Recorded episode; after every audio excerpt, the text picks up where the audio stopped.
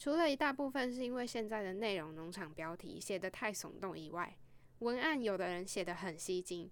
再来一大部分有一个核心原因就是我不清楚我自己适合什么，吃得下多少，我就塞给自己太多的责任，必须看完这些资讯。我曾经也有看过一篇论文，里面提到实验科技使用频率与学业拖延有显著关系。资讯大爆炸，永远读不完。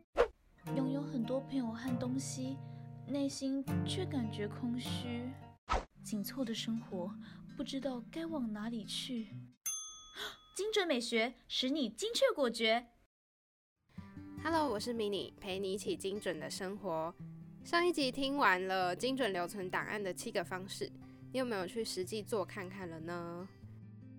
这一集要延续上一集，聊聊有关资讯大爆炸所产生的焦虑感。也就是资讯焦虑。那还没有听过上一集的朋友，麻烦先回去上一集听完之后再过来，因为有很多地方都是延伸上一集的主题继续讨论。这集会和你分享我是怎么样克服资讯焦虑的。我为了寻找缓解资讯焦虑的方法，一度也搞得我有一点焦虑，好像有点绕口令。我觉得资讯焦虑和手机空间不足有异曲同工之妙。你手机在空间不足的时候会跳出通知，那你的大脑在承载量不足的时候会有一些焦虑感，这也是很正常的反应。这边又回到我想说的根本了，当你只有有限的时间，就必须精准的做抉择了。还记得我在一开始第一集的时候提过的吗？我觉得生活步调变得越来越快，但是我们好像缺乏把步调慢下来去检视状态。然后好好的去做每一件事情。嗨，你好，欢迎收听精准美学。精准的生活即是一种美学。我是 Mini，陪你一起精准的生活。整理收纳、学习断舍离是我的热情所在。这个节目主要会分享断舍离接案工作者的自我提升，也会访问相关领域的前辈。我会在这里记录和分享我一路以来的过程。也会陪伴你达到你的精准生活。在分享今天的主题之前，我想要分享一句话：如果方向错了，停下来就是前进。这句话是来自霍尔的《移动城堡》，相信很多人应该都听过这部电影吧。我认为停下来的意义就是检视自己，如果没有好好的整顿自己，盲目的一直往前走，在这中间也许已经发生问题了。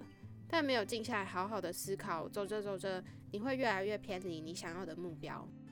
还记得在学生的时期，准备考试的前一天，你发现还有一大堆没有读的部分，然后又看了一下时钟，已经没有什么时间准备了。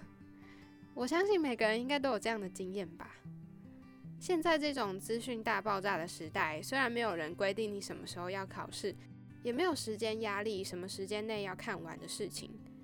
但没有压力，也就是形成一种压力。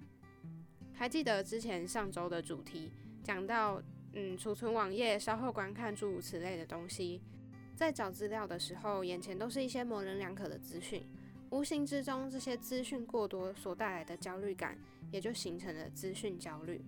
我在刚开始经营我的 IG 的时候，也就是不久前，充分的体会到这种感觉。我进入创作者这个圈子之后，突然发现很多以前没有看过的创作者，也观察到很多经营的方法。于是我在走下一步的时候，完完全全像是站在了几十条岔路的路口一样。幸好我也遇到一些前辈给我建议，我也固定和一个网络事业的教练，就是女创业家与我音频主持人，固定有一对一的线上讨论。有兴趣的话，也可以去听一下，里面有很多创作者的经验分享。我在看那些我所储存的网页啊、影片或是资讯的时候，有时候会反问自己，当初到底为什么想要存下这些东西？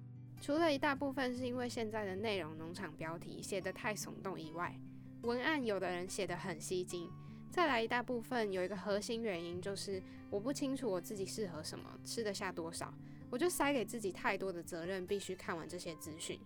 我曾经也有看过一篇论文，里面提到实验。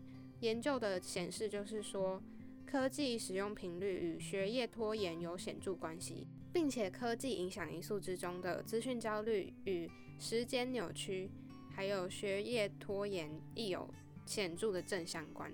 所以，科技尽管加速了我们的效率，但同时也使得我们对处理事情的拖延程度增加，甚至还附加了时间感扭曲这个副作用。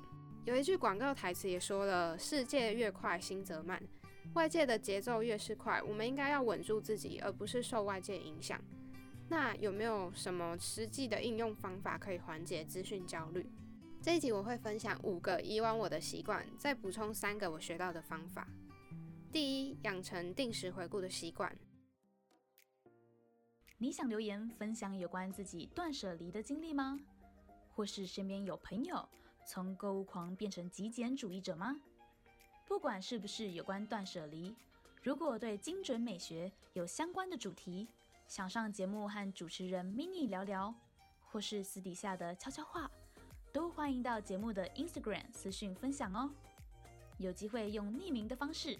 跟其他人说说你自己的小故事，快动动手指到节目 IG 追踪我们吧。节目的 IG 是 M I N I M A L I C E 减七 W。现在让我们回到节目。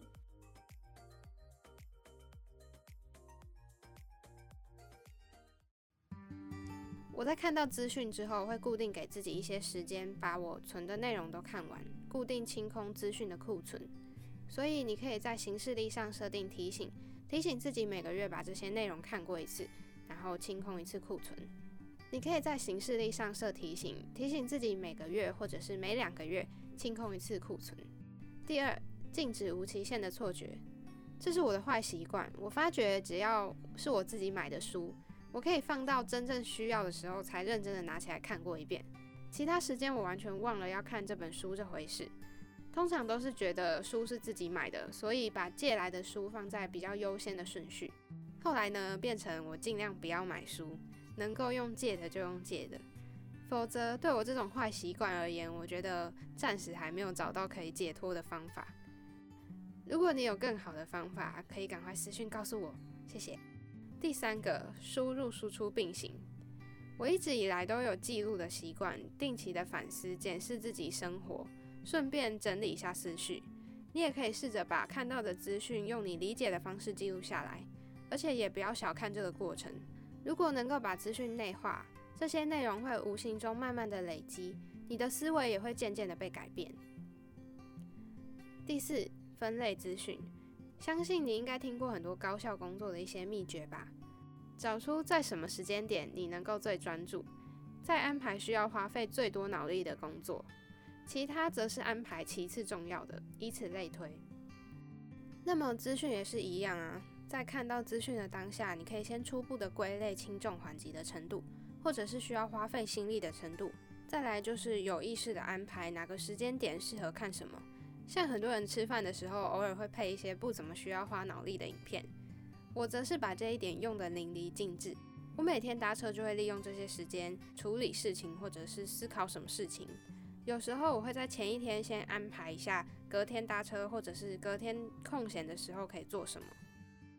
你可能会觉得这没有什么困难啊，可是如果你没有刻意的想，空闲的时间很常会沦为漫无目的的耍废和滑手机。